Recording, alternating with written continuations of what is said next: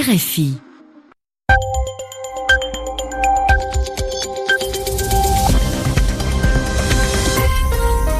RFI, 20h en temps universel, 2 heures de plus ici à Paris. Gilles Moreau. Bonsoir à tous, euh, voici votre journal en français facile, présenté ce soir avec Alexis Guilleux. Bonsoir Alexis. Bonsoir Gilles. Dans l'actualité, les suites du passage d'Irma. L'heure est à la reconstruction à Saint-Martin et à Saint-Barthélemy où se rendra demain le président Macron. En Floride, la situation est finalement moins grave que prévu, mais dix nouvelles victimes ont été recensées à Cuba. Mobilisation massive pour l'indépendance de la Catalogne. Des centaines de milliers de manifestants ont défilé à Barcelone à trois semaines d'un référendum dont ne veut pas le gouvernement espagnol. Vers un texte de compromis au Conseil de sécurité de l'ONU sur la Corée du Nord après le sixième essai nucléaire mené le 3 septembre dernier, les États-Unis ont dû composer avec la Russie et avec la Chine pour faire voter de nouvelles sanctions. Le journal. Le journal. En français facile. Le bilan du passage d'Irma s'est aggravé aujourd'hui avec l'annonce d'au moins 10 morts à Cuba. Ce qui porte le total à 38 personnes tuées par l'ouragan dans les Caraïbes. En ce qui concerne maintenant les États-Unis où s'est dirigé Irma, aujourd'hui, la situation s'annonce moins grave que prévu. Irma a été rétrogradée, reléguée en tempête tropicale, même si la force de ces rafales de vent reste proche de celle d'un ouragan. Aujourd'hui, Irma a progressé dans le nord de la Floride et le sud de la Géorgie après avoir touché l'archipel des Keys et provoqué des inondations, somme toute limitées, à Miami.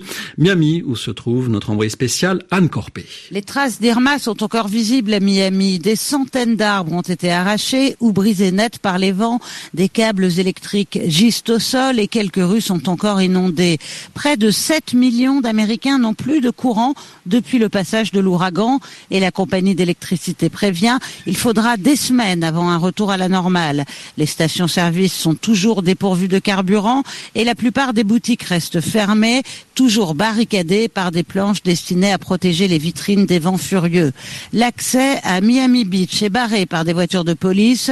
La zone doit être déblayée. Mais plus au nord, les plages sont à nouveau fréquentées. Au sud de la métropole, les débris qui encombraient encore l'autoroute dans la matinée ont été enlevés. L'accès à l'archipel des Keys reste lui interdit. Les autorités veulent vérifier l'état des ponts qui relient les îlots entre eux avant de laisser les évacués retourner chez eux. Certains s'impatientent, pressés de pouvoir constater les dégâts occasionnés par Irma sur leur domicile. Le gouverneur de Floride a parlé de dévastation sur l'archipel, mais aucun bilan précis n'a encore été donné.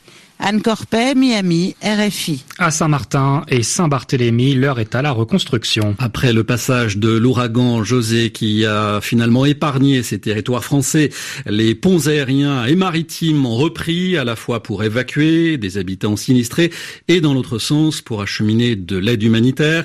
Le président Macron est attendu sur place demain mardi. Le chef de l'État est parti accompagné de ses ministres de l'Éducation et de la Santé.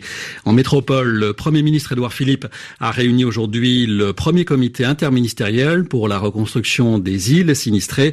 Un délégué interministériel va être nommé pour coordonner cette reconstruction. Le Conseil de sécurité de l'ONU s'apprête à voter de nouvelles sanctions contre la Corée du Nord après le sixième essai nucléaire nord-coréen du 3 septembre dernier. Le projet de sanctions ne va pas aussi loin que l'auraient voulu les États-Unis qui souhaitaient notamment un embargo total et immédiat sur le pétrole pétrole. Washington a dû amender, c'est-à-dire modifier son projet pour tenter de vaincre les réticences, les hésitations de Moscou et de Pékin. En Russie, l'opposition est en progrès aux élections locales. Sans surprise, le parti du président Vladimir Poutine est arrivé largement en tête, mais malgré une très forte abstention, l'opposition est en progrès à ces élections et ce à quelques mois de la prochaine présidentielle en Russie. Nous retrouvons à Moscou Daniel Valo. Le résultat est allé au-delà des espérances affichées par les quelques partis d'opposition qui avaient parié sur ce scrutin pour se faire entendre. Plus de 260 élus à Moscou, cela représente une progression notable pour les candidats de l'opposition, qu'il s'agisse d'élus indépendants ou appartenant au parti libéral Yabloko. Le résultat est d'autant plus notable que la campagne et l'élection ont été très peu suivies par les médias russes. À Moscou, le parti Russie Unie, le parti de Vladimir Poutine, reste toutefois largement majoritaire. Au niveau national, les élections de gouverneurs illustrent également la domination du parti au pouvoir sur la vie politique russe.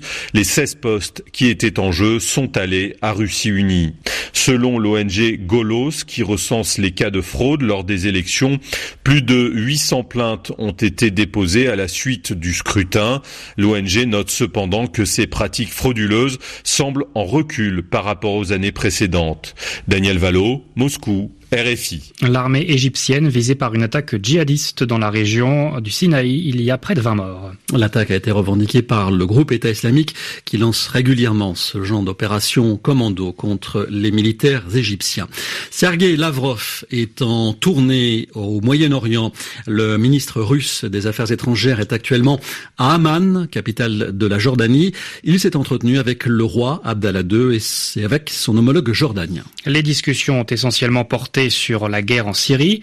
Euh, fidèle allié des États-Unis, la Jordanie approuve cependant l'avancée de l'armée du régime syrien euh, soutenue par les forces russes. Explication de Jérôme Boruszewski. La Jordanie veut avant tout sécuriser sa frontière. Elle cherche donc l'appui de la Russie qui a déjà négocié en juillet dernier avec les États-Unis un cessez-le-feu au sud-ouest de la Syrie dans une région qui justement jouxte la Jordanie. Le royaume hachémite a besoin du soutien russe pour stabiliser une autre partie de sa frontière avec la Syrie, plus à l'est, cette fois, dans une région secouée ces derniers jours par des combats, des combats qui ont obligé de nombreux réfugiés à fuir une nouvelle fois. La Jordanie et les États-Unis ont même demandé à deux groupes d'opposition syriens qui contrôlent des portions de territoire dans le sud de la Syrie de cesser le combat contre les forces du régime de Damas et de se replier sur le territoire jordanien. La Jordanie partage une frontière longue de 370 km avec la Syrie, frontière toujours fermée, mais Kaman espère à terme rouvrir, car auparavant plus d'un milliard de dollars de marché marchandises transitaient annuellement entre les deux pays par le point de passage de Jabar, point de passage fermé depuis plus de deux ans. Amman joue donc maintenant la carte du pragmatisme pour défendre ses intérêts économiques. Jérôme Borievski, Amman, RFI. Adieu l'Espagne, c'est l'une des pancartes brandies par les manifestants aujourd'hui à Barcelone. Ce 11 septembre marque la Diada, c'est-à-dire la fête de la Catalogne. En ce jour très symbolique, des centaines de milliers de personnes ont manifesté pour revendiquer l'indépendance de leur région. Elles ont pris l'engagement de participer le 1er octobre, dans trois semaines, à un référendum d'autodétermination interdit par le gouvernement espagnol. La Catalogne, c'est une région de 7 millions et demi d'habitants, grande comme la Belgique et qui représente 20% du PIB de l'Espagne. En France, les opposants à la réforme du Code du travail s'apprêtent à manifester. Journée de manifestation demain, mardi, à l'appel de la CGT. Le syndicat prévoit euh, près de 2000 manifestations à travers le pays et de très nombreux appels à la grève dans les secteurs des transports, de l'énergie ou encore de la santé. Venons-en à cette agression antisémite en région parisienne. Un homme, sa femme et son fils ont été séquestrés, violentés et euh, volés dans la nuit de jeudi à vendredi dernier à leur domicile. Le ministre de l'Intérieur a dénoncé une agression antisémite et la communauté juive est choquée. Le récit de Franck Alexandre. La famille Pinto a témoigné de son calvaire. Aux enquêteurs, ils ont raconté cette nuit tragique, trois délinquants qui s'introduisent par effraction dans leur pavillon de Livry-Gargan, coupant l'électricité. Ils ont d'abord séquestré le fils de la famille avant de s'en prendre aux parents. La famille aurait été ligotée et les agresseurs leur auraient dit vous êtes juif, donc où est l'argent? Vous êtes juif, donc vous avez de l'argent. Des bijoux, des cartes de crédit auraient été dérobées. Parmi les victimes figure Roger Pinto, 78 ans, président de Siona, une association de défense du peuple juif, un militant connu et apprécié. La communauté juive est aujourd'hui aujourd'hui sous le choc de cette agression qui rappelle celle d'Ilan Halimi, ce jeune enlevé et supplicié par le gang des barbares en 2006. Une agression antisémite a condamné hier le ministère de l'Intérieur. La motivation de cet acte lâche semble directement liée à la religion des victimes, dénonce encore Gérard Collomb dans un communiqué. Une enquête a été ouverte pour vol en réunion avec violence en raison de la religion des victimes. Un mot de tennis, vainqueur de l'US Open, Rafael Nadal a conforté sa place de numéro un mondial devant son grand rival Roger Federer, numéro 2. Enfin, la bourse début de semaine en hausse, plus 1,2% à Paris, même tendance à Wall Street. C'est la fin de votre journal en français facile. Bonsoir à tous. Bonsoir Alexis. Bonsoir Gilles.